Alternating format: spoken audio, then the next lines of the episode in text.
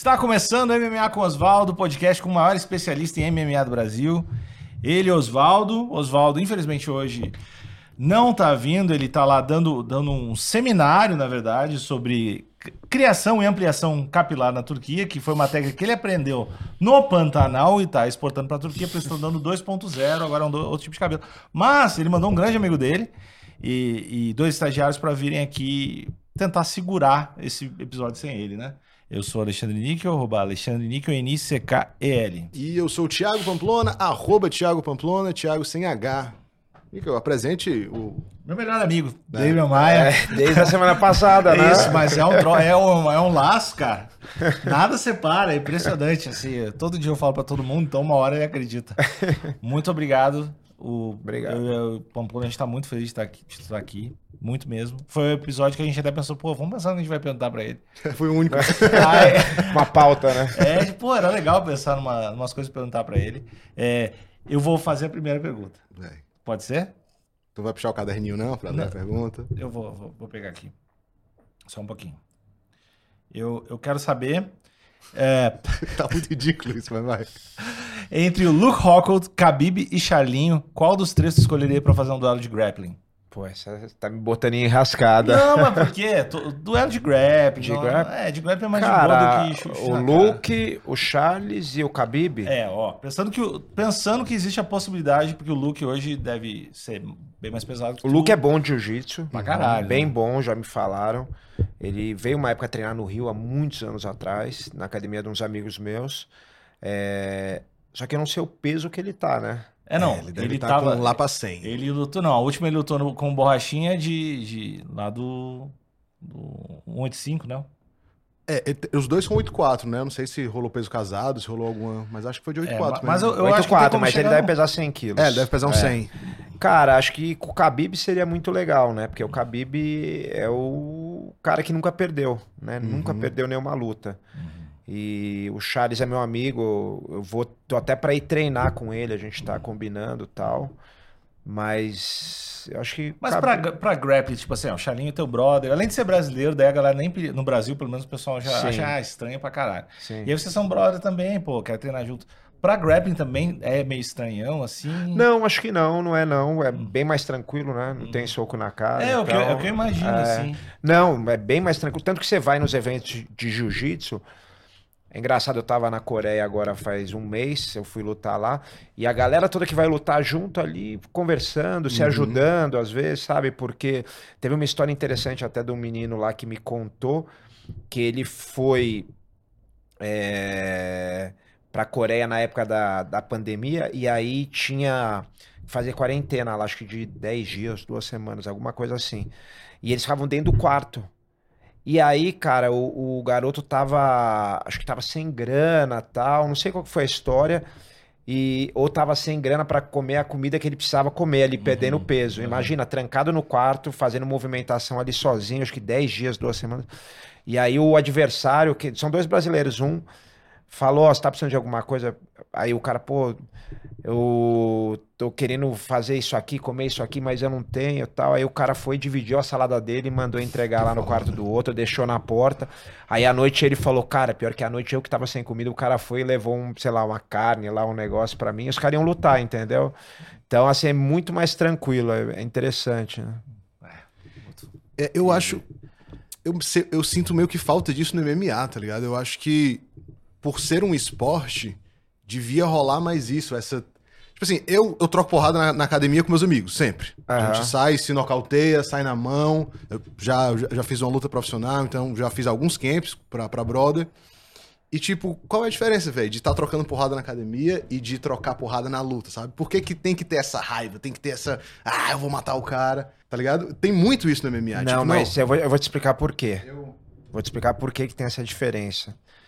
Se chama o nível de profissionalismo, nível de coisas envolvidas, nível de dinheiro envolvido, é competitividade. Então, é a mesma coisa. Se você pegar empresas, vamos pensar em empresas, é, que não competem diretamente entre si, ou que são menores, vamos dizer, o cara que é dono de um, um restaurante aqui, outro ali, não, não compete diretamente, ou não é um negócio gigantesco, os caras podem ser amigo, tudo. Agora, pega dois caras de duas empresas gigantes que competem uma pra, com a outra. Os caras querem se matar, entendeu? Então, esse é o porquê. O MMA não é o negócio da agressividade só. É, é, isso é o que aparenta, mas é o negócio de, cara, só tem espaço para um. Uhum. Tem muita coisa envolvida. Diferente do jiu-jitsu, você perdeu uma luta, a sua vida muda totalmente. Diferente do jiu-jitsu, você perdeu uma Sim. luta, na outra semana você luta. Você perdeu o Paulista agora, daqui a pouco você ganha o Mundial, né? É... Pô, eu me lembro aqui uma luta gigantesca, até quando eu voltei a lutar jiu-jitsu, que foi no BJJ Star ano passado. O, a final foi o Mika e o falecido Leandro Lô.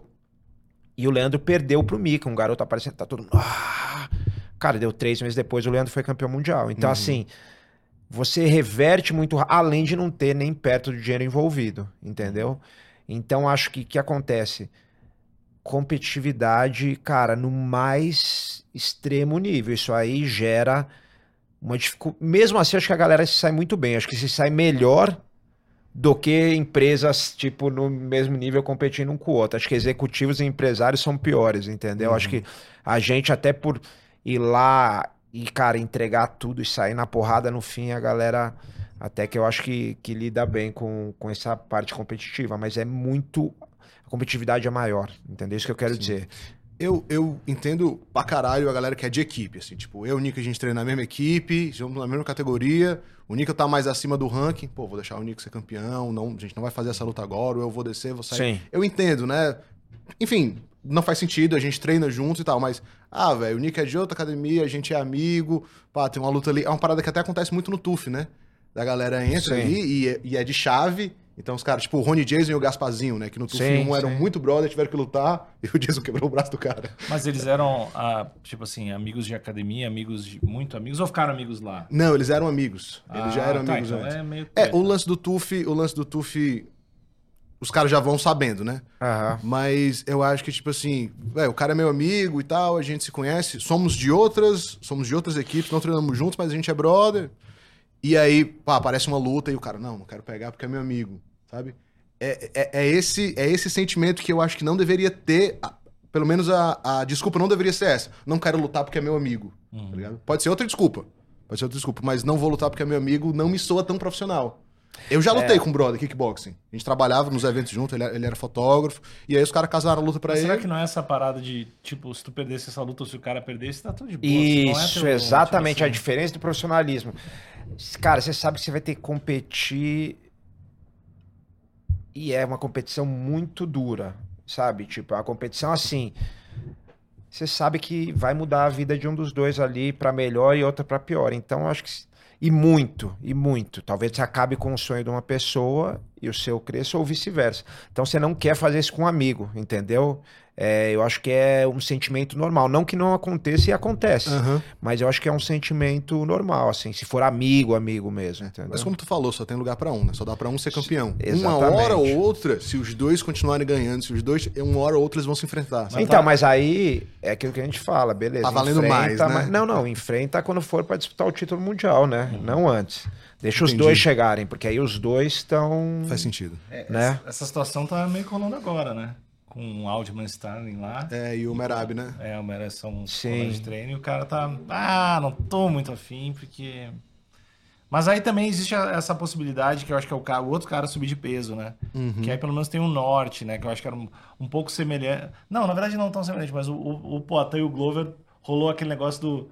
Tipo, que o Poitin podia subir e o Glover pelo menos ia se aposentar já, né? Mas pelo menos falavam nisso. Mas, então, mas é, é isso, né? Na verdade, cara, quando chega lá pra disputar o cinturão, não tem escolha. Uhum. Pode ser seu irmão, você vai ter que lutar, entendeu? Se você quiser ser campeão, você tem a opção de falar, não, não quero.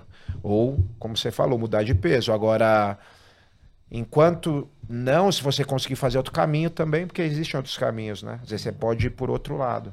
Demian, do jiu-jitsu, o que que tu acha que ainda não é tão bem explorado no MMA? Porque a gente vê que a, que a parada tá sempre mudando. A gente vê, sei lá, tem uma, tem uma galera que começa a usar mais, até, sei lá, chave de pé, umas coisas assim. Tem- tá- acho que a técnica, não que ela não existia antes, mas ela vai Sim. mudando para MMA. Tu acha que tem alguma coisa, pô, a galera não abriu o olho para tal queda? Ou o pessoal é burro demais que não vai pro braço esquerdo? Ninguém faz Não, estrangulamento de lapela no é, MMA. É, pô, Ezequiel, né, usando a manga. Não, mas o brother lá faz aquela sem a manga lá, É, o, o gigante. Ole- É verdade, é. Mas o, você sabe que uma vez, você fala de evolução, né?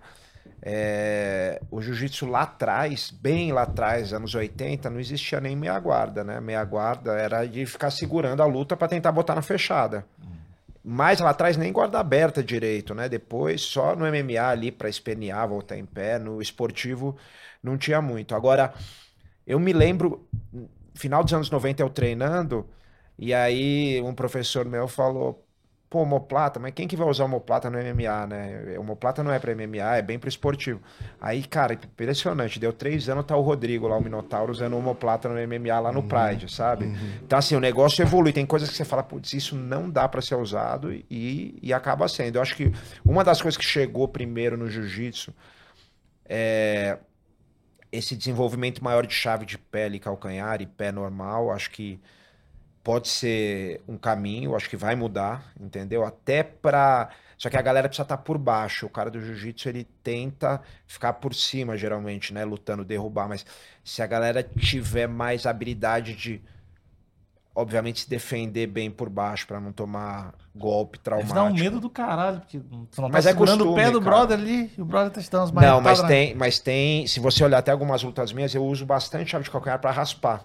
Se você assistir minha luta com o Ryan, Ryan LaFleur, se assistir minha luta, minha segunda luta no UFC com o Ed Herman, é, com o Ben Askren também, todas essas lutas eu usei chave de calcanhar. Só que eu coloco de um jeito que o cara não consegue me alcançar pra me bater, eu apoio com o pé. Então é só adaptação. Como tudo é Tem como, adaptação. então. Tem, é adaptação. Né? É, meia guarda, adaptação. Né? Você tem que adaptar para só para não levar o, o golpe ali. Eu acho que só que a galera tem que ter segurança de jogar por baixo. Jogar por baixo, ter uma guarda ali que sabe, pô, aí é treino isso. Eu me lembro que eu aprendi a jogar por baixo, perdi o medo de soco muito treinando na época com o Vitor Belfort. Ele vinha para São Paulo. É só um bom, um bom jeito de perder. É, e era horrível, cara, porque ele era bem mais pesado do que eu. Eu ficava de sparring pra ele, tô falando isso 2002, 2003. E não tinha usado nessa época. né? É, bem maior que eu. Cara, e eu do jiu-jitsu ali, ele ficava assim na guarda, ele tira seu quadril do chão, ele levanta ali. E é horrível, cara. Você tem que sair ali rápido, porque o soco vem, entendeu? Então você vai aprender a defender. Depois foi tranquilo, tá ligado? Foi porque o bicho era. era Eu sempre lembro daquele gif dele que tem o Anderson Silva Você chuta viu, e você é vai o do Belfort lambendo o pé do Jonathan Prado. No, no Cara, Casa dos Artistas? É, eu acho a melhor, a melhor coisa que a internet já Eu nunca produziu. vi, cara. eu vi Cara, você é a falando. melhor coisa que a internet nunca já vi. produziu. Ah, Obrigado, Belfort, obrigado, Jonathan Prado. Mas o Vitor é um. Inclusive, fui no casamento deles na época. O Vitor é um, é um puta atleta, assim. Tu- fisicamente. Acho que é meio unanimidade. Todo É impressionante. é... Impressionante. Tipo, tecnicamente, muito, muito habilidoso, muito explosivo, alongado, sabe, forte. Então, assim, é um atleta, é um atleta e, e voando. Então, assim, no treino era difícil. Eu lembro uma vez estar treinando com ele, tava por cima, você não. Ele podia bater, eu não tava batendo muito, tava come... acho que eu começava ali por cima. Ele falou: Ó, pode bater, porque se eu te raspar, eu vou te enfiar a porrada. Aí eu falei: opa, não posso ser raspado aqui, não posso deixar. Que na época eu era bem do jiu-jitsu esportivo, tá começando a aprender, né? É, Mas enfim, eu acho que a chave de calcanhar e a chave de pé em geral é uma coisa, se a pessoa tiver segurança de jogar por baixo com mais tranquilidade, às vezes até puxar Pra, guarda. pra aprender a se jogar por baixo com mais tranquilidade, é só tomando uns. uns Cara, do- tem as técnicas. deles. Não, assim. tem as técnicas, mas é isso. É botar a luva grande, fazer mais forte, botar a luvinha e fazer mais controlado e ficar ali defendendo, entendeu? Entender que o é diferente o esportivo, o jiu-jitsu esportivo do jiu-jitsu pro MMA. E outra coisa que foi algo que eu desenvolvi bastante na minha carreira, mas que eu vejo o pessoal errar muito, e eu vejo posições que eu faço, como eu vou para as costas na grade, esse tipo de coisa, que acho que tem bastante ali que eu olho e falo, cara, pô, tá faltando esse detalhezinho. Eu até tô pensando em começar, isso meu, meu aluno faixa preta até o falou que é importante eu, eu fazer isso, registrar isso em vídeo e tal, e que é o Alex Atala, ele falou, cara, isso é uma coisa sua, você tem que registrar, você que desenvolveu. Eu ficava, cara, chegava na academia toda semana e ficava estudando coisa de grade. Não é à toa que eu ia pras costas de todo mundo na grade, é porque Uhum. tem muito detalhe. Os caras, eu vejo que vários caras tentam imitar e perdem o jeito que controla ali, e o cara acaba virando de frente. Sabe o que eu tô dizendo? Ele tá virando, aí ele começa pras costas, o cara esgrime e vira de frente. Mas tu tá falando da técnica de, de, de ir pras costas na grade. É, isso? não só isso, eu tô falando técnica de grade em geral. Aham. Quedas e ida pras costas. O lance de grade. E no chão também, porque tem uma coisa que eu falo que é um princípio pro, pro, pros, pros atletas de MMA. Eu falo, ah, mas você bota o cara pra baixo, eu tenho um problema, porque eu boto pra baixo o cara levanta. Eu falei, presta atenção. O cara não levanta levitando, flutuando. Pra ele levantar, ele tem que fazer isso aqui, ó. Tem que tirar as costas da grade, nem que seja um pouquinho, né? Quando ele não tá com as costas na grade, ele abre um espaço para você atacar. Se, as- se a grade tá nas suas costas, não tem como, né? É igual a defesa de costas no chão. Tipo, dois corpos não, não ocupam o mesmo lugar no espaço. Então, assim, mas quando ele vai levantar, você vai ver aqueles. Os caras falam, ah, uau, uau, que ele sobe apoia na parede. O cara não sobe assim reto, ele vira um pouquinho.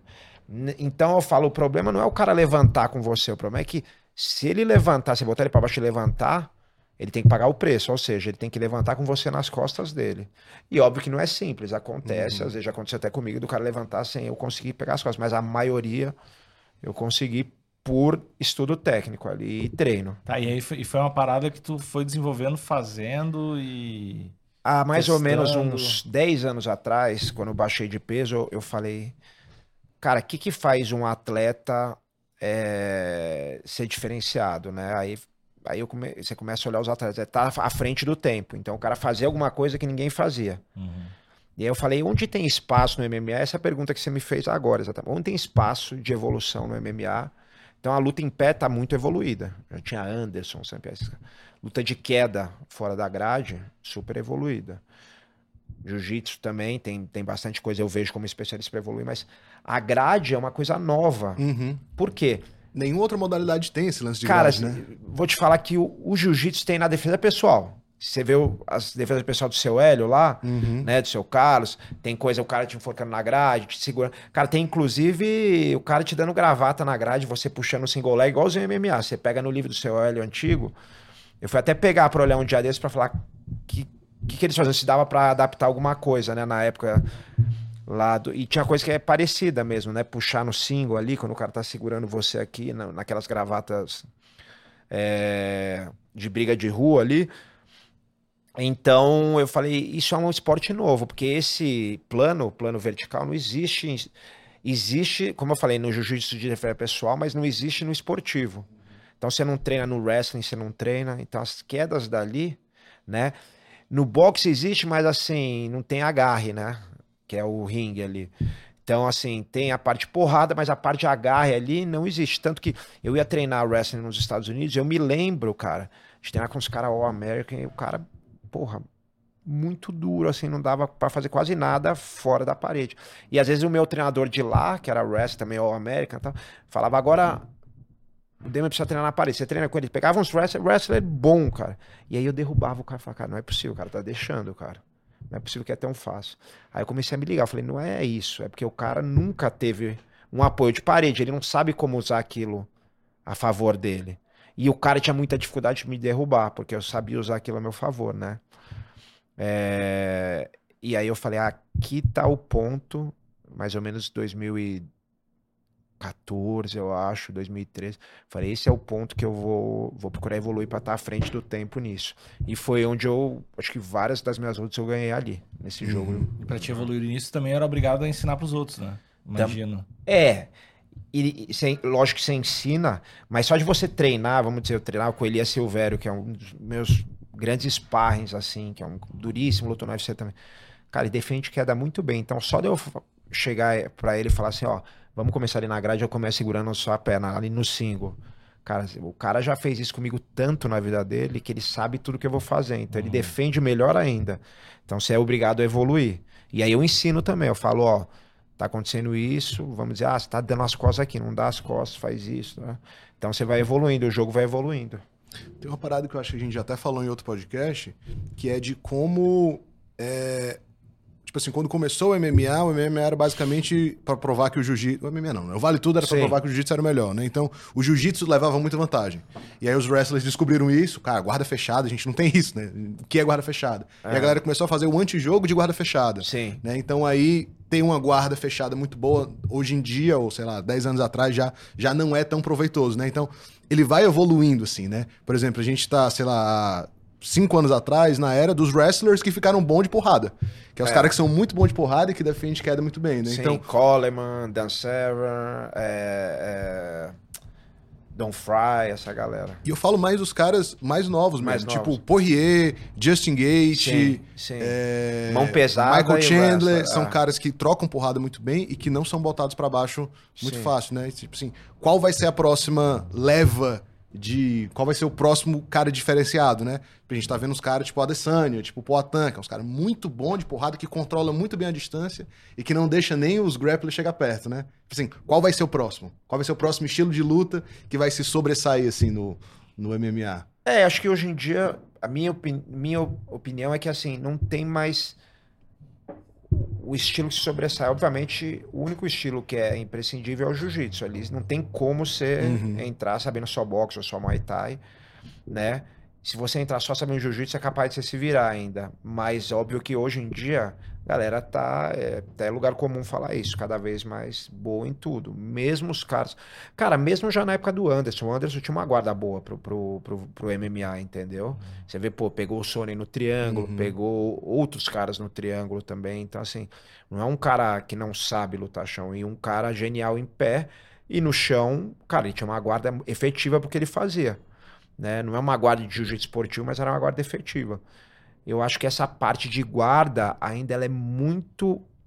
Tem muito espaço para. Tanto a parte de grade também, no caso que eu vejo como especialista de, de agarres, quanto a parte de guarda ainda está muito atrasada em relação às outras coisas. Então, é difícil, guarda é, porque se o cara ficar amarrando, a tendência, diferente do jiu-jitsu esportivo, que o juiz vai dar punição pro cara que tá em cima, no Uhum. MMA é capaz dele mandar levantar. Que é errado. Na verdade, já vi juiz falar que não. Que a- eles são instruídos a só levantar a luta é, se o cara. Não, como é que é? Ah, não, não, não. Tá certo. Se o cara de cima amarrar, ele vai levantar a luta. Então, assim. É... Às vezes você fica pensando na pontuação. Putz, eu vou. Se o cara amarrar, eu acabo perdendo ponto. Já aconteceu isso comigo, sabe? Tá ali um a um em round. O terceiro fala, vou puxar pra guarda, porque eu sei que dali eu vou ter mais chance. Eu tava com um pouco de dificuldade de botar pra baixo. Último round, quem ganhasse, levava. E eu falei, cara, mas vou tentar a queda, porque se eu puxar, aí o cara vai ficar amarrando, aí eu vou perder por pontos. Então, pra mim, se eu der uma queda, eu sei que eu garanto. Então, é, é mais um, o medo tático ali de puxar, né? E quão frustrante é que quando consegue derrubar o cara, passa um tempo e o juiz levanta. Pra ti, pra ti assim. É, tipo, é frustrante. Deve ser um bagulho desgraçado, né? Cara, isso era o que eu mais falava. E- e, graças a Deus não aconteceu muito comigo. Mas aconteceu lá com. Acho que foi, foi contra o. Usman. É. Mas contra o Usman não foi na queda, foi na, no clinch ainda. Mas foi contra o Usman acho que foi o mais frustrante da minha vida. Porque geralmente quando caia no chão, eu tô sempre. O juiz. Primeiro, o juiz sempre vem falar com você, né? Antes da luta.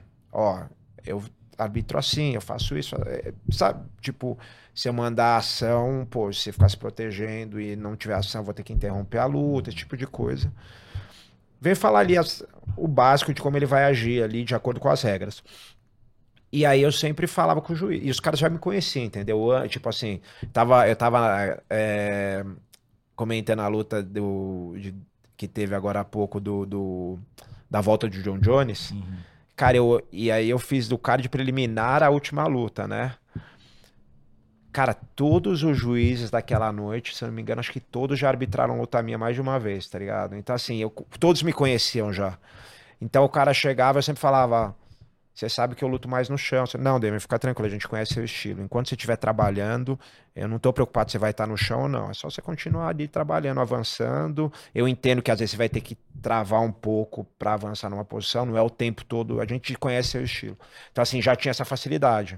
Né? Mas tinha É de- algum- algum você vê o Jungle Fight aqui, dá um 10 segundos, o cara manda Uhum. botar em pé. Acho que até. Eu fico triste de ver isso, Primeiro, cara, porque é um evento brasileiro. Pô, que a gente criou o jiu-jitsu brasileiro, tá ligado? Ele é de um brasileiro que é um cara campeão de jiu-jitsu, que é o Valide, e eles fazem isso. Eu acho um erro, porque até porque o que acontece? Esses caras vão chegar lá fora e vão ter problema, porque a hora que o wrestler botar ele para baixo, o juiz não vai mandar levantar rápido que nem ele tá esperando, entendeu? Então o cara vai se ferrar ali no chão, vai perder o round, vai sair morto porque não tá acostumado com aquilo, né? Então acho que precisa fazer uma regra mais parecida, unificada com o que acontece no geral, né? Essa é uma crítica que eu tenho, mas você perguntando do chão, geralmente eu não me lembro, cara, de me le- levantar. Acho pouquíssimas vezes, cara, os caras me levantaram, porque eu tava sempre buscando avançar e o cara sabia que meu estilo era ali, né? Agora, a frustrante mesmo foi a com o Usman, porque o Usman foi aquilo. Eu cheguei na perna dele, botei na grade, fui pras costas, uma técnica que eu faço, botei o gancho do outro lado, ele tava com o meu braço enrolado aqui, depois, se alguém puxar a luta, vai ver. Botei o gancho e é a questão de tempo para ele soltar o que a gente chama de wizard, sabe aquele braço Uhum. enrolado? E o braço dele começou a sentir. E eu forçando, eu falei, cara, vai soltar. E eu fiquei tipo 10, 15 segundos, o juiz trabalha, trabalha. Eu comecei a dar uns socos nele, o juiz separou. Aí eu lembro que o Matt Serra fez até uma puta crítica a esse juiz, né, lá nos Estados Unidos, num podcast, que ele falou, cara, aquela posição o Demian ganha a luta, se ele chegar... Quem era o cara? Entendeu? O árbitro? Eu não me lembro, cara, quem é. Não guardo esse rancor todo. mas se vê a luta. Cara, foi um absurdo que o Mas, cara fez. mas é uma parada, pelo- talvez pelo cara não sacar o que tá acontecendo. Eu acho que sim. É aquele negócio que eu falei pra você do. Do pessoal ainda ser muito atrasado Já nessas parece que ele tá técnicas só de se grade. segurando e dando um soquinho pra ganhar tempo, é isso? É, exatamente. Ele não entende que o gancho do outro lado, ele, ele tá enrolado aqui. Eu tô desse lado. Quando eu ponho o gancho desse começa a. Tanto que depois da luta, tipo, eu passei, a gente se cumprimentou, aí passou no hotel, eu fiz assim, ai, ai, ai. Porra, meu ombro tá machucado, cara, aquela hora, não sei o quê. Ele ficou me segurando, fez tanta força ali. E o bra- eu acho que ele não soltou, não foi nem porque ele não quis. Eu acho que o braço travou com a luva. Ficou tão colado, assim, eu fiquei apertando ele tanto assim, que o braço travou e ele não conseguia tirar. E aí ele começou a tomar uma chave de ombro aqui. Isso acabou salvando ele, mas assim, eu acho que é desconhecimento do juiz, né? Eu acho que, até no lance que a gente tava falando de fazer uma guarda mais ativa, aberta e tal, é muito difícil ver juiz que dá valor a isso, né? Geralmente o cara que tá por cima tá ganhando. E aí já vi Sim. vários rounds do cara tá jogando por baixo, mas tá com a guarda ativona, tá buscando o triângulo, tá tentando raspar, e o cara ali por cima tá fazendo Sim. meio que nada, mas que ganha o round porque. Sim. Mudou um pouco, né? Acho que mudou um pouco. Eu tenho visto alguns juízes darem pro de baixo, sabe? Tipo, agora comentando muita luta, Aham. tenho visto alguns, ju- alguns juízes, não, né? O juiz central, os árbitros laterais, né? Às vezes dá o round pro de baixo que eu não esperava também, porque ele atacou mais triângulo, mais chave, que é o justo, né? Sim, sim. Porque a gente tá falando de grappling efetivo, né? A gente tá falando Exato. de ficar por cima. Exato. Eu acho que assim, uma coisa que deveria mudar é o seguinte: o MMA imita muito o boxe, inclusive nos defeitos, eu acho. Então, por exemplo, que outro esporte, eu eu me lembro do boxe, mas pouquíssimos, que você não sabe quem tá ganhando. Pois é, é- essa lembra? parada é foda, velho, porque... A Eu gente, não- já, já falou Você sobre lembra isso disso? Eu, podcast. não lembro, eu lembro do boxe só. Mas, por exemplo, jiu-jitsu você sabe, judô você sabe, basquete Mas você tu acha sabe. que tem que saber? Eu acho. Daí tu, por- tu acha que o cara não vai... Acho o cara que ganhou o- dois rounds, não vai dar uma segurada? Acho que Cara, o mas- contrário. Porque o, O outro e vai- o outro, entendeu? O outro que sabe que perdeu dois rounds vai correr atrás. E quando os dois acham que estão ganhando, aí fica aquele amor. O que mais acontece é os dois acharem que tá ganhando e ficar morno. Cara, não vai ter mais isso. Acho que tem que dizer pros dois sempre que os dois estão perdendo. Acho que essa é a nova regra. né? Mas assim, primeiro, o juiz tem que aparecer. Os árbitros laterais, os jurados Juízes ali, laterais. eles têm que aparecer, os, os laterais. Porque, cara, eles não pagam preço. Entendeu? E como você não Isso é tem ali a pele em jogo, você faz o que você quiser. Então, você já viu a cara dos caras? Nunca. Nunca. Tem É. ter uma câmera ali mostrando quem é quem. E mostrando assim a, a cara do juiz com a pontuação que ele deu. Pra ele Inclusive, tomar a vaia ali na hora se ele fizer cagada, porque às vezes tem umas cagadas gigantes, né? absurda. Absurdo. Então, assim, tem que ter ali 10 a 9 pra quem? 10 a 8 pra quem? E vai, entendeu? E vai, é o que for. Mas tem que ter esclarecimento. O público tem que entender porque que um ganhou e um perdeu. Uhum. É muito, cara, todo comentário lá no Fight Pass, o Carlão tem que ficar explicando regra, tá ligado? Porque mesmo quem acompanha tem dificuldade às vezes. Mas essa, por exemplo, é, essa em particular, que tu tava, sei lá, tu botou a perna pro outro lado, tava segurando. É uma técnica que qualquer um, sei lá, faixa roxa, faixa azul, o cara vai sacar? Não. É, aí que é foda, porque daí tu vai ter que, o cara vai ter que ser faixa preta de jiu-jitsu e faixa. Não, mas, o Nick, eu, eu acho que ele, tra... ele separou muito rápido. Ah, tá. Tipo assim, ele poderia até não entender uma hora separar, mas acho que foi muito rápido, assim. Entendeu? Eu. E rolou pelo menos uma advertência? Vou separar mais ação ou só separou? Ah, não. Não, ele falou. Não, a hora né? que ele falou ação, eu tava ali forçando a posição, então o cara não tava entendendo. Ele falou ação, eu comecei a dar alguns socos. Aí eu dei três, quatro socos, ele separou. Que Tipo doido, assim, velho. não fazia sentido nenhum. Não tô nem falando que eu ia ganhar ou perder, porque eu Aham. peguei aquela luta com duas semanas, entendeu? Foi uma luta pra repor com um cara que, depois daquilo, já foi disputar cinturão e foi campeão, entendeu? E, era campeão até outro dia. Mas vai embora a alegria de viver no momento, né? Puta, Deve-. Não, você sabe o que eu pensei na hora? A hora que Pô, ele faz, eu falo, eu faço assim. Por que, que eu não peguei a carreira, né? Cara, No Itaú, né? porra, velho. Aí, cara, eu peguei, eu fiz assim, eu falei. Aí eu saí, eu falei, cara, não posso me abalar por causa disso. Tenho cinco rounds pra fazer com esse. Esse bicho é duro pra caralho, tá ligado? E tá preparado e, cara, se eu me abalar com isso, acabou. Vou me fuder aqui. Tu- E aí eu falei, não, volta, tal. Eu falei, depois eu reclamo. Aí fui, me concentrei e fui, entendeu? Tem que ter essa frieza. Para, para, para. Esse podcast tem apoio de KTO, o melhor site de apostas que existe nesse Brasil. Na KTO é muito fácil de colocar o dinheiro, é fácil de tirar o dinheiro quando você faz aquela gordurinha nas apostas e o chat, o serviço ao consumidor é maravilhoso através do Instagram ou Twitter, né? Arroba KTO Underline Brasil. São pessoas reais, não são robôs, você pode tirar suas dúvidas e brincar de ser feliz na KTO. Geralmente a gente tá falando de UFC aqui, dessas apostas, a gente dá umas odds, às vezes não.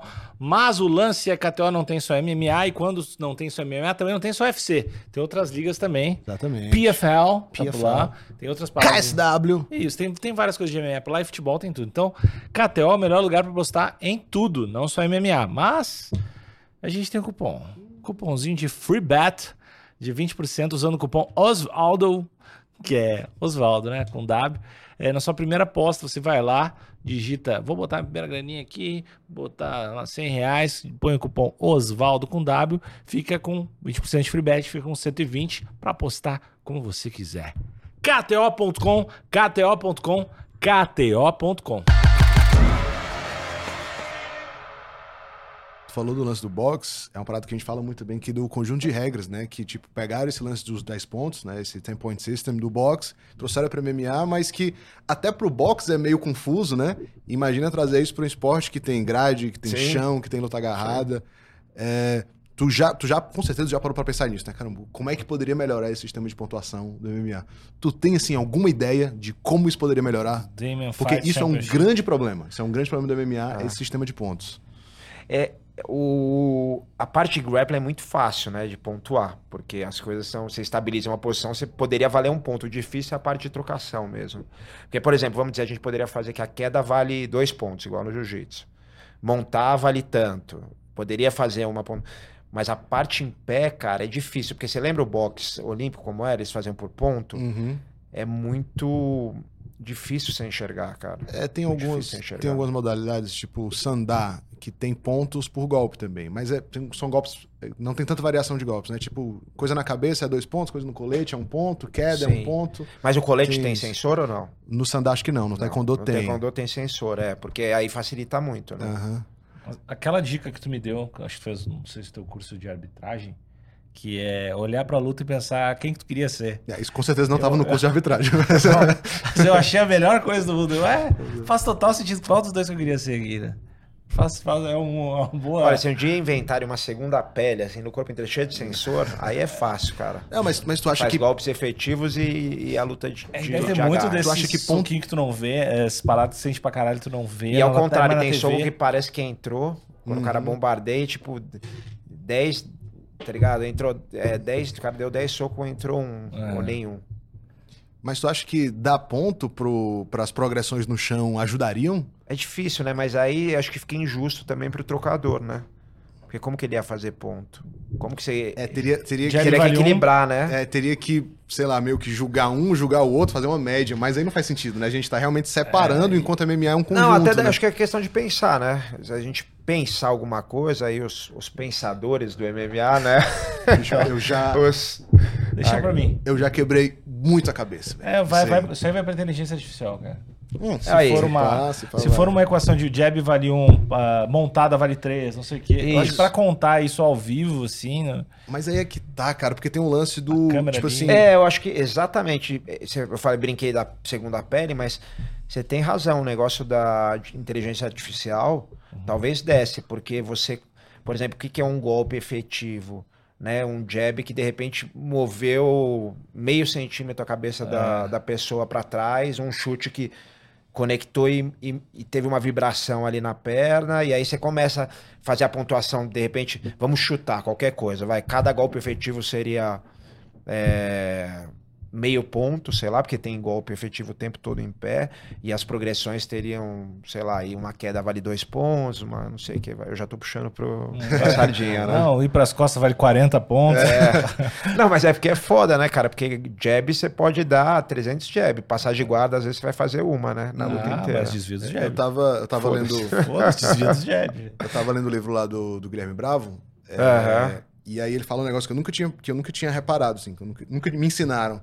Que é o quanto aquele movimento tira a capacidade de luta do adversário, tá ligado? Tipo o que o Demian tava fazendo ali no Usma. Ninguém tava vendo, mas tava tirando capacidade de luta do cara. Sim. O cara tava tomando uma chave de ombro invisível ali. É. E isso devia. Tirar a va- capacidade, mas tu diz, por exemplo, ficar em cima tira a capacidade Tipo também? assim, dei uma quedinha com o joelho no chão, fui lá, no- tirei, o cara caiu, já caiu fazendo guarda. Diferente de erguer o cara, quer dar, o cara já cai com o ombro ruim, já errado. cai, já cai tirando capacidade de luta dele, tá ligado? Se eu tô dando, sei lá, um chutinho de peito de pé na tua perna, ou se eu dou um chutão na boca do estômago que tu dá uma puxada de ar, tu não consegue voltar, né? Já isso tira, isso tira a capacidade de luta do cara. Então, teoricamente, isso, um golpe que tira um pouco da tua capacidade de voltar a lutar, de- vale mais Sim. do que um golpe normal, Com tá certeza, é um golpe E que você sente. E aí, é quando você bota todos esses pequenos fatores, fica muito difícil de ser objetivo demais. De ser um chute é um ponto, um soco na testa é um ponto, um soco do queixo é um ponto e meio. Mas a inteligência artificial. É, porque a inteligência artificial também pode mapear todas as lutas que já aconteceram, né?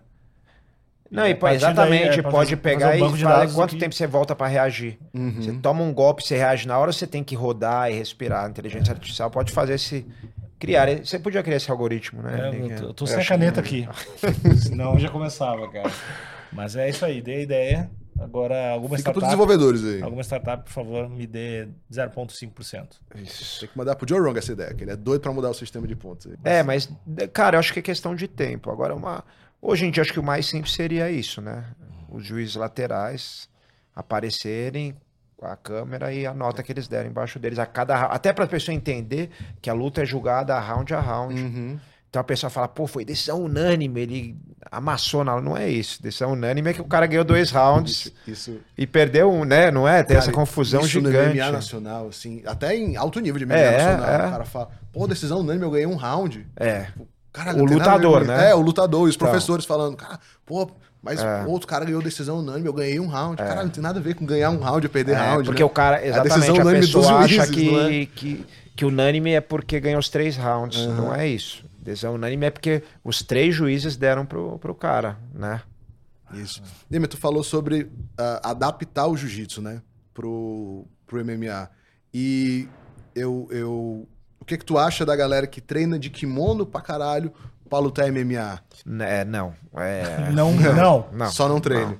Não, na verdade, assim, acho que o kimono ele é muito importante no começo da, da- de- da sua experiência no jiu-jitsu, porque ele te dá outras valências ali. Então, por exemplo, o kimono ele te dá um senso de defesa e de escapar de posições muito melhor que o sem kimono, porque não adianta, você pode ser o melhor atleta do mundo, né? No sem kimono, você sai explodindo de qualquer jeito, você tem noção boa, né? Você consegue muitas vezes se desvencilhar de algumas posições sem ser tão técnico. No kimono você só sai na técnica. O cara pegou seu braço, ele vai ter que defender certinho. Não adianta sair arrancando, dando bate-staca, entendeu? Uhum.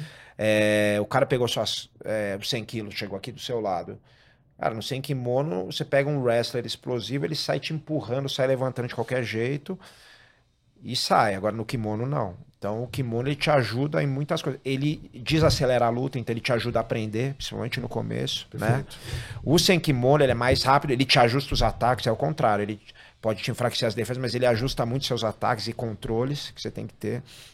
Mas vamos dizer, um, pega um cara tipo eu, tipo um bochecha da vida que tá lutando MMA, o Rodolfo, esses caras, a gente lutou a vida inteira kimono e sem kimono também.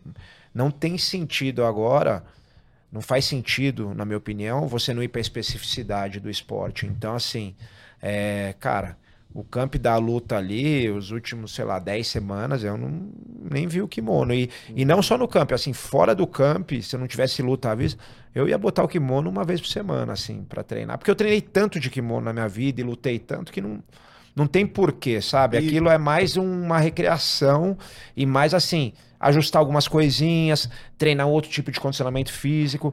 E, assim, o grande problema é o seguinte: se você luta só jiu-jitsu esportivo, você treinar com e sem kimono é excelente, porque você pega, mesmo que você lute só um estilo, vamos dizer, eu só luto de kimono, mas é bom treinar sem kimono também, que você ajusta várias coisas. Eu luto só sem kimono, é bom treinar de kimono também, que você melhora suas defesas, essas- só que é um, é um esporte, né? O MMA, o Edu, que é meu manager, fala é igual cobertor de pobre, né? Você puxa pra cabeça, descobre o pé. Você puxa pro pé, descobre a- aqui, entendeu? Então, tem muita coisa pra treinar. Então, pô, seria muito legal poder treinar duas vezes por semana de kimono, na época que eu né, tava 100% lutando MMA. Só que aí eu deixo de fazer um treino de Muay Thai, deixo de fazer um treino, sei lá, de preparação, deixo de fazer um treino de boxe, deixo de fazer um treino de wrestling, que é muito mais importante pro que eu vou fazer. É, a gente tá, Sparring. você tá falando de um cara que meio que migrou, né? Mas imagina alguém que começou agora. Moleque tem, sei lá, 12 anos, nunca treinou nada, quer ser lutador de MMA. Não, aí treina, 12 anos, aí treina de kimono bastante. Treina os dois já. Eu acho que hoje em dia não são muitas escolas, ainda mais no Brasil, ainda tem muito esse preconceito do sem kimono, né? Lá fora tem É, por que essa porra, uma velho? besteira. Lá, lá na minha escola, é, eu já faço, eu tô tentando chegar a 50-50. Irado. Ah, é tão Mas legal, eu ainda não é consigo. mais fácil lavar. Cara, Se é, fosse intercalado, né? O- Segunda-feira kimono, terça sem, bota o kimono pra lavar, usa só na quarta. Mas, mais cara, os fácil mesmo. alunos novos eu tô criando essa cultura com a galera nova. A galera antiga já é, tipo, viciada. Ah, não, quero que. Porque é zona de conforto, né? O cara Uhum. entra naquela zona. de- Aí ele, às vezes, toma uns foquinho maior ali sem kimono e fala: não, vou de kimono que eu me garanto aqui. Então, assim, zona de conforto é, é- vai deixando a galera não querer. Mas lá, lá na escola, por exemplo, eu tenho treino de criança sem kimono. Mas dá pra entrar na, na escola da minha mãe lá e fazer só sem kimono? Dá pra fazer, mas eu, pra passar de faixa, tem que fazer pelo menos uma, Ah, alguma uhum. coisa de kimono. Entendeu? Porque o jiu-jitsu são os dois, né? Não é só kimono e só sem kimono. Sim, entendeu? não, é, eu acho que o cara que. Jiu-jitsu a vida inteira, o, o- desculpa, o, brasi- o brasileiro, né? Não tô falando de, de jiu-jitsu lá japonês, né? E, e, e o judô ali, né? Que é a origem da nossa arte. é, eles são só kimono. Tanto que você pega, às vezes, um cara do judô pra treinar, ele nunca treinou. Eu treinei uma vez com o Thiago Camilo, ele nunca tinha treinado sem kimono, eu acho, né? E... Mas adapta rápido, ainda mais nesse nível, né? Agora, o jiu-jitsu sempre, cara, desde os anos 20, tem treino de kimono e sem kimono. O seu Hélio, o seu Carlos, estavam lá saindo na porrada, treinando MMA, treinando capoeira, treinando jiu-jitsu, treinando luta olímpica. Então, faz parte da cultura da arte marcial. Então, Mas tem se, que ter os se eu dois. for lá na escola da minha mãe e falar, ah, eu não quero faixa nenhuma, Pode, posso ser só sem kimono. pode. Caralho. Pode. demais, Mas a gente vai te incentivar. Pô, treina pelo menos uma vez por semana de kimono ali pra você. pô, Não! Até porque eles querem vender o kimoninho também, É, né? isso aí. É, mas, mas Não vai vender a hash básica. é, ah, eu compro verdade. três hashguard, mas Não, mas, cara, é, é que eu, eu faço. Na verdade, porque eu acredito mesmo, porque eu vou te falar, comercialmente, pra mim, era melhor nem pôr sem kimono. Uhum. Já só kimono, Uhum. entendeu? Por quê? Porque, cara, um monte de gente tem um monte de aula que o pessoal, ah, não, preferia de kimono aqui, não vai. Aí, tipo, é, fica uma aula um pouco mais vazia às vezes, vai não. Mas eu tô criando isso no pessoal que tá começando, as faixas brancas e nas crianças, porque aí eu sei que agora não, mas daqui a pouco. Você é só criar cultura. Você criou a cultura, vai. Não, e aí tu vendo as paradas lá, os Gordon Ryan da vida lá, o mercado começando a. Sei lá, o cara assinou o primeiro contrato lá um pouco mais alto, né? O Gordon Ryan não, de um primeiro contrato milionário de jiu-jitsu. Então acho que a, a parada tá migrando e, e meio com a cara de ser sem kimono, É, assim, né? é sem kimono, porque sem deve dar uma. Acho que tu tá talvez perdendo dinheiro um pouco, mas acho que tá enxergando um pouquinho mais na frente que tu vai. Eu, eu falei uma coisa, exatamente, eu enxerguei isso. Eu falei, cara, o sem kimono tá crescendo muito. Não que eu acho que o kimono vá, vá perder espaço, mas o sem kimono tá crescendo muito, até porque os americanos estão investindo, porque o americano quer ser primeiro em tudo. E eles viram que no kimono ainda vai um caminho longo. E no sem kimono eles estão conseguindo bater mais de frente, porque o sem kimono dá uma niveladinha ali, né? Uhum. Que eu falei, você consegue às vezes sair meio na marra de alguma coisa. Então os caras são muito bons atletas. Dá uma niveladinha e começa a ter campeão americano, os caras se empolgam mais, investem mais dinheiro. E a minha história tem tudo a ver com o Senkimono. Eu lutei a DCC duas vezes na minha vida, fui campeão da DCC, que é as Olimpíadas né, do, do Senkimono. É, fui campeão em 2007 e vice em 2005, até no peso que o, que o Gordon depois foi campeão, 88. E, cara, lutei MMA a vida inteira, então, pô, não tem porque eu jogar fora o, o, o know-how que eu adquiri com, com, Com o. Senkimono. Legal demais. E a pergunta mais importante da- do podcast inteiro: qual o teu personagem predileto do Hermes e Renato? do Hermes e Renato. Cara, eu recebi ontem o, o negócio do Chalinho, mas não é o Chalinho, é, o- é o Bolsa. É o Bolsa. O Bolsa é o melhor de todos pra Achei mim. que tu tava mais inclinado ao Padre Gato também. Você viu o Padre Gato? E outra pergunta muito importante que eu queria saber é como é a tua playlist? O que, que tu escuta? Fala aí as, as musiquinhas do. Hoje, quando tava no carro, qual música tu escutou? Eu ouvi. Tava ouvindo podcast agora. podcast. É, podcast. Ontem tava ouvindo História pros Brother. Aí, ó. É, podcast. Conhece? Pega, esse- pega esse corte. Pega esse corte. Ho- Hoje tava ouvindo mais um de, um de empreendedorismo e tal. E de escutar, cara, eu, eu baixei pouca coisa aqui, mas eu até te falo. O Aí, que, ó. que tem baixado aqui? Pouca coisa, porque eu, eu vou pegando e vou ouvindo. Mas de música, deixa eu falar aqui. O que, que tem de música? Ó, os álbuns. Tem pouquíssimos álbuns aqui. MC Pipoquinha. Tem um álbum que chama. Ó, tem Seu Jorge. Que, tá, que tocou ontem no show do Coldplay. Ontem não, né? Esse final de semana passado. Isso aí. Show do Coldplay. É Tem- que esse episódio foi pro ar.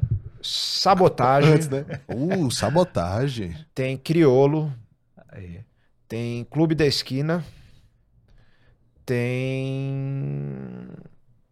É legal que ele não tá falando uns, né? É, ele tá Não, não, não, não. falando Deixa eu assim. mostrar aqui, deixa eu mostrar aqui o que tem. Aí, ó. Tem o. Aí. Na- Native Dancer, que é um cara que morreu, chama Wayne Shorter, que quem me indicou foi o, o filho do Milton Nascimento, Augusto, que é meu amigo, que o Milton gravou com ele nos anos 70. Esse disco foi muito influente lá nos Estados Unidos para os músicos americanos. E qual é o estilo dele? Cara, é meio jazz, né, mas é o Milton cantando com esse Ah, cara, que entendeu? foda. Então, esse quero aí eu aí, ouvi. velho. é, esse cara morreu, acho que faz umas duas semanas. Morreu mês passado, Native Dancer. Native Dancer. É. Que é um, influenciou muito, muita gente lá fora, músico grande, sabe? E podcast? Além de história pros brother. Podcast. Só porque ele largou o celular A para os gente, caras pegarem de novo. a gente vai fazer um quadro novo aqui no. Ó. Oswaldo. É, abrindo sua playlist. Abrindo sua playlist e abrindo a sua, a, E o seu depois, celular. vou falar é, um- depois vai abrir os direct no Instagram. Vou falar aqui, ó. Vou falar alguns aqui, Vai. então. É, bom, gringo, tem o Joe Rogan, Joãozinho. Joãozinho, Joe.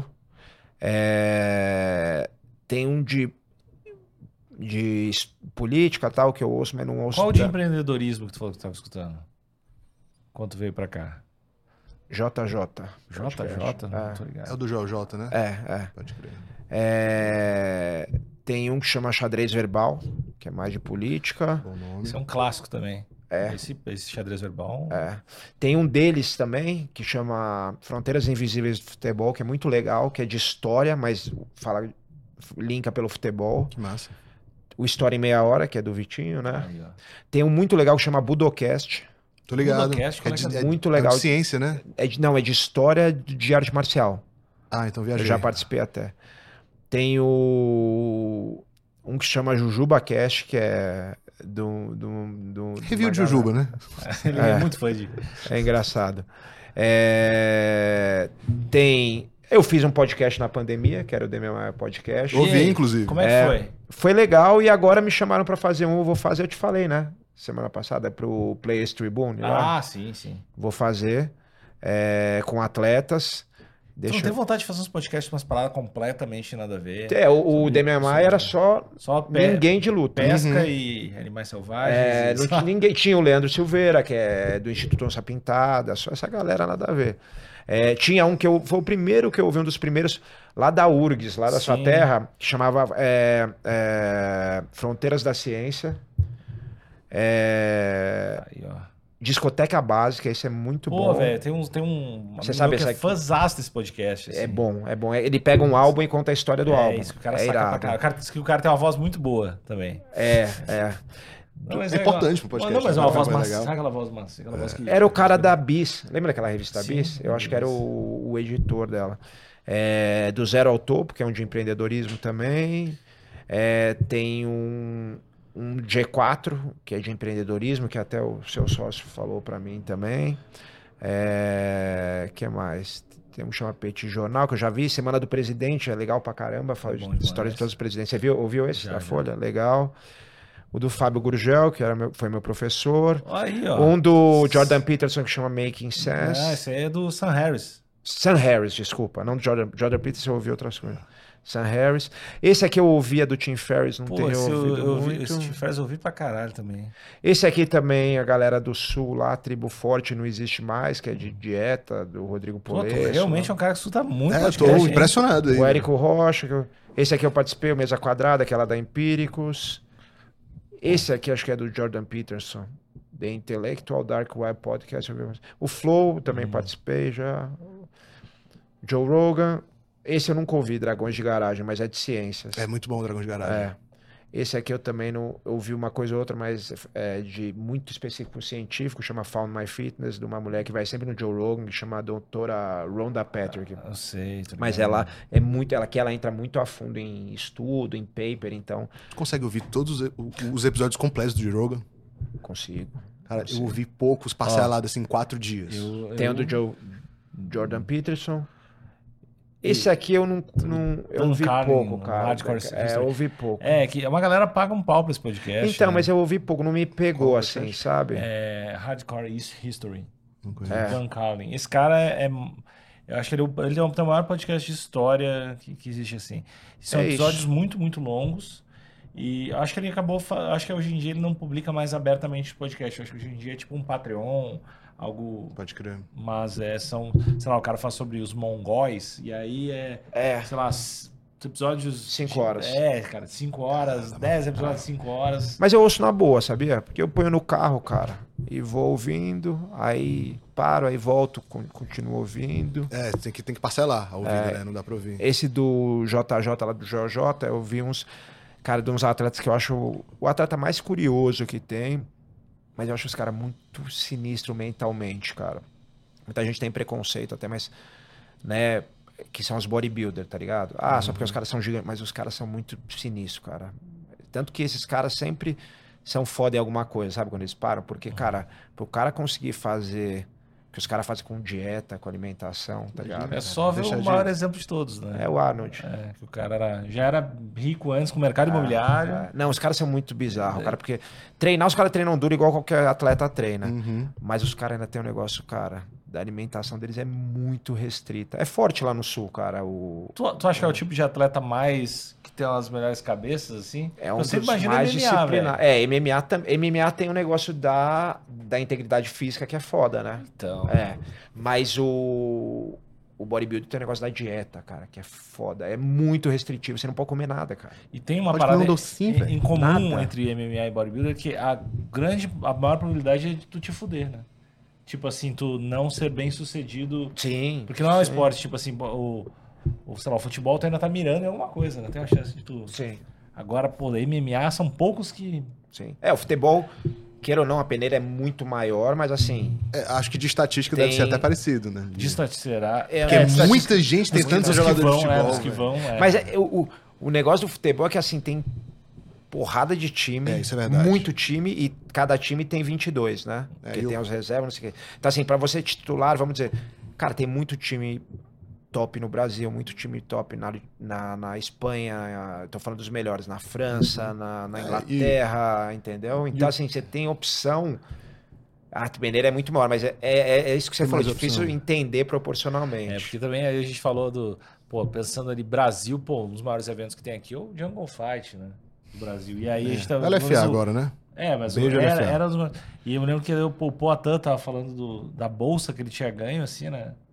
Muito, muito baixa, assim. Ah, E ele sendo um cara. É, Já então, falei, não. eu ganhei 350 reais pra lutar MMA, Não, um dos maiores eventos do. Brasil. O que, que acontece? A diferença do, do. Por exemplo, no futebol, cara, você assinou um contrato, você assinou. Se tiver machucado, não tiver, você vai ficar ali dois, três Salarinho. anos recebendo, Uhum. quatro anos, o que for o contrato. Então. Isso até às vezes a galera dá uma amolecida, né?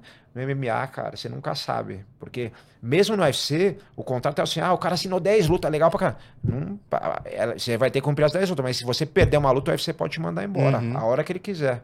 Entendeu? Mesmo com contrato de 10 lutas. Então, eu falo, toda luta minha eu entrava com a tensão de ser mandado embora antes da luta. Então a luta vira um alívio depois, né, que ela acaba, porque você é muito bom ganhar, mas o melhor de tudo é o alívio que você sabe que você vai continuar, entendeu? Agora você imagina isso, 14 anos da minha vida foi isso, entendeu? Essa que- tensão que o bom tempo não, todo. Não deu uma enlouquecida, né, meu? Que bom que tu parece um Será? cara relativamente.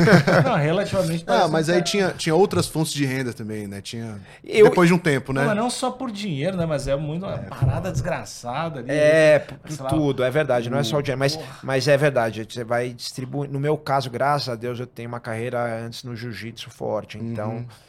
Eu sou muito ligado a isso, e aí a vida inteira dei seminário, né? Outras fontes, mas é foda, cara. Porque ali estraga, acabou seu sonho, né? É, é uma decisão. Putz, às vezes, cara, você lutou.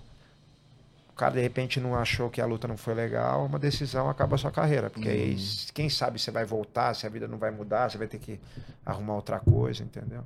Falou em seminário, eu me lembrei das minhas histórias favoritas do MMA. Tu lutou com o Neil Mag, não foi? Lutei. Que aí depois ele foi pro teu seminário lá. Foi. né? Foi Eu acho isso muito irado, Foi, velho. foi. Ele é gente finíssima, cara. Ele. A gente lutou no Rio. é, no mesmo dia que a Ronda, acho que lutou no Rio com a Beth, se eu não me engano. E 2016, se eu não me engano, 2015 ou 2016. E 2015. E aí no final do ano eu fui pra Las Vegas, ia ter um UFC grande lá. E tava cotadas que talvez eu fui demorar bem mais, mas talvez eu disputasse quem ganhasse do Robbie Lawler com o Carlos Condit. Né, que foi uma luta duríssima ali. Acabaram dando uma dividida pro Lawler, mas teve de gente que falou que o Condit ganhou. E aí eles pediram o UFC, eles que me levaram, né, pra assistir, até pra, se fosse o caso, promover isso. E pra você ver como as coisas mudam, eu vou contar a história disso aí. É, mas aí ele pegou e, e, cara, e, e falaram, dá um seminário pra gente aqui no UFC Gym e tal. E aí o Neil Magny mandou uma mensagem se ele podia. Eu falei, claro, pode ir. Aí ele foi. Aí até conversei com ele, que eu tinha visto outras lutas dele. Ele falou, ó, acho que você pode melhorar isso aqui, isso aqui você tá errando tal. Foi legal, mas as coisas como mudam, né? Eu tava lá e eu me lembro do UFC estar com a câmera já assim preparada pra me filmar. E no dia da luta, isso antes, aliás, antes, no dia da luta, o Joe Silva, na época, que era o matchmaker, liga pro Eduardo e fala: Cara, queria botar a luta, uma outra luta, que não era a luta pelo título. E a gente já queria lutar pelo título, tá? Acho que já tinha feito algumas quatro vitórias, sei lá, alguma coisa assim. E aí o Edu falou: Não, mas eu quero. pelo-" E ficou aquela discussão e não ficou nada resolvido. É, a gente, não, a gente quer essa luta. E aí eles queriam que eu lutasse, se eu não me engano, com o, o Hector. Lembra do Hector Lombardi? Hector Lombard. Na Austrália. Puta que, que É, ele tava voltando da, da suspensão, ele tinha tido uma suspensão e eles queriam. E o Edu falou, cara, eu não acho justo, porque o Demian tá ranqueado, sei lá que número eu era, número 4, 5, sei lá. O Hector tá voltando da suspensão, então, cara, a gente quer pegar um cara ranqueado porque a gente quer disputar o título, né? Primeiro ele se ranqueia aí. E aí ficou esse, esse embate, vai ter a luta, não vai, não vai. E aí eu me lembro que eu sentei assim, cara, pra assistir a luta na primeira fila do Conde Chico Lawler. E a câmera tava assim, daqui a pouco o cara ouviu um negócio, fez assim, saiu, foi embora, tá ligado? Eu falei, cara, como uma, uma coisa muda de uma hora pra outra em qualquer decisão, por sorte ou azar, né, cara? Ali foi puro azar de ter acontecido aquilo. Você imagina ali se. Pô, se já sou eu no título ali, se é o Conde, o Conde eu acabei ganhando depois, entendeu? Poderia ser campeão ali. Então tem muito isso também na luta, né? É, podia ter. É. Podia várias coisas, né? É, se cê- fudido muito antes. É, é verdade. muito- é, é é muito muita variável, né? Mas a, a- o me- meu manager fala isso, Edu, cara. O MMA tem um pouco do poker também, né? Às vezes não você tá melhor, você tá mais preparado, mas às vezes é um soco que entra e muda tudo. A sorte conta também, não, ela não é como no poker, ela não é né? o que determina. No longo prazo, se você é bom de poker, você vai ganhar mais e vai atingir mais seu resultado, mas eventualmente você vai perder às vezes para um cara pior. É, velho, o MMA tem muito esse fator de que um segundo pode mudar, né? Tu pode estar ganhando quatro rounds ali e no, os últimos 10 É, segundos do último round A luta, a primeira luta lá do Usman com o, com o Leon Edwards, né? com o Leon Edwards. É isso, entendeu? O Usman tava ganhando, pum, tomou. É, teve aquela do, do Yair também com o zumbi coreano, que foi literalmente no último segundo. A cotovelada. É. Mas eu, eu- eu acho louco quando são umas variáveis do tipo assim, sei lá, o Damian tá lá e o Damian recuperando peso comeu um negócio estragado. Ah, e é, Sabe? é, é. Ou quando, pô, velho, às vezes o, o corner dá uma parada errada. Porra, às, a- às vezes acontecem umas coisas que. E aquela do Rafael dos Anjos, velho, se ele tivesse lutado e vencido o McGregor, tá ligado? Se aquela luta tivesse acontecido, É, exatamente. Ali, cara. acho que ele deve ali dormir até hoje. Ali, cara, foi sorte e azar. Entendeu? É, sorte e azar. Mas, ah, mas ao mesmo tempo, às vezes o Rafael foi campeão. De repente ele pegou um jogo ali, eu esqueci de quem que ele ganhou quando ele foi campeão, mas que calhava mais com o jogo dele do que de repente se ele pegasse outro cara, entendeu? É a mesma coisa, quando eu fui lutar o título do 7-7, primeiro que os caras me avisaram com quatro semanas antes, mas fora isso, o Usman pra mim era o pior estilo, um wrestler baixinho, forte pra caramba, entendeu? Então assim, poderia ter sido o Underboy, que pra mim acho que ia ser um jogo melhor, sabe? Magrelo, alto, mais trocador, não focado no wrestling, que não ganhou dele por um detalhe em Nova York, depois na revanche por outro detalhe. Então, assim, as coisas vão se encaixando de um jeito, e aí é isso, vai acontecendo. Damian, muito obrigado. Valeu. Muito obrigado. Por favor, diga onde as pessoas podem entrar na sua academia, onde as pessoas podem te encontrar, por favor. Sim, pode ser no arroba Maia, né? É, Twitter, Instagram e tem o YouTube também, que a gente vai dar uma reativada agora. Demian Maia Brasil e o Demian Maia Channel, que era o, o, o mais em inglês ali pra galera de fora. E quem quiser ir lá na escola Demian Maia, a gente tá agora, cara, a todo vapor. É, é o que eu mais estou fazendo agora é desenvolver metodologia dentro do Foda que eu demais. tudo que eu acumulei, assim, já vinha fazendo a vida inteira, desde lá da época que eu né, peguei a faixa preta, mas eu tô tentando melhorar cada vez mais, assim, metodologia de fundamentos, metodologia de cara mais intermediário, do avançado, do, do sem kimono, é focado em jiu- tem aula o dia inteiro, tem dia que tem mais de, sei lá, 12 aulas, É aqui em São Paulo, né? Em que bairro que é? é, na Vila Leopoldina, ali perto do Parque Vila Lobos, perto da, pra quem conhece, gente tem que Céu dar um Corá. treininho, né? Vai lá, cara, vocês estão convidados a hora que vocês quiserem. Vai ser louco. Vai, Vai lá. ser louco. E tu pretende abrir franquias da da escola, cara? Pretendo. tem- mas tem a pilha de tu abrir outras ou abrir uma parada de franquear? Eu acho que franqueado, acho que rede própria se acaba tendo é, uma. É, é mais pesado, né, pra você fazer o negócio. Acho que a gente tá chegando num modelo agora, não só de metodologia de jiu-jitsu, mas metodologia de atendimento ao cliente, metodologia de é, como vai receber o aluno ali no começo, o aluno que já é aluno, criar centro de comunidade, é, limpeza da academia, financeiro, né? Como que mexe no financeiro, o, programa que usa. Cara, é muita coisa por trás. que O, o Fábio Gurgel, que é meu, foi meu professor, é especialista. Então, ele ajudou, me deu muita dica, assim, várias consultorias de graça aí. E a gente está conseguindo, cara, criar um modelo agora. A gente está pensando em começar a criar os playbooks todos, né? De cada área, financeiro, é, atendimento ao cliente, metodologia de jiu-jitsu também, que é fundamental, né? Marketing, marketing digital. E aí, envelopar tudo isso, falar com uma empresa é, que eu nem tenho ideia como vai ser, de franquia. E de repente, cara, começar, porque é um desafio, acho que é um desafio legal, né? Demais. Porra, demais. É muito legal. Paradas dos processos e deve ser. É, Gigantesco, né? Gigante, cara, é tanto processo que tem que criar, cara. É, trabalhoso demais. A gente tá nessa fase agora. Não, legal demais. E quem tiver interessado é no teu site lá mandar um alô pra ti. Quero fazer a franquia dele, É, né? Aqui a gente ainda não, Piracicaba. não começou, mas a ideia é esse ano mesmo. Porra, né, é esse caramba. ano mesmo. A gente tem um- uns filiados, né? Que é aquela galera só que, tipo, usa o nome e tal e tem acesso à metodologia. Mas a gente quer meio que transformar um Envelopar negócio em tudo, né? É, Um porque aí você todo. consegue ter também mais controle de do que você vai ensinar, né? A gente sabe que- o que está funcionando na academia, então às vezes se um cara ele, às vezes a pessoa ela quer comprar uma coisa que já está pronta, que ela sabe que funciona, entendeu? O filiado geralmente é mais aquele professor que quer estar junto com a equipe. O franqueador, o, franquea, o franqueado geralmente é mais aquele cara que quer investir. É diferente o público. Uhum. Muito obrigado. Adeus. Tchau, Valeu, tchau. galera. Valeu.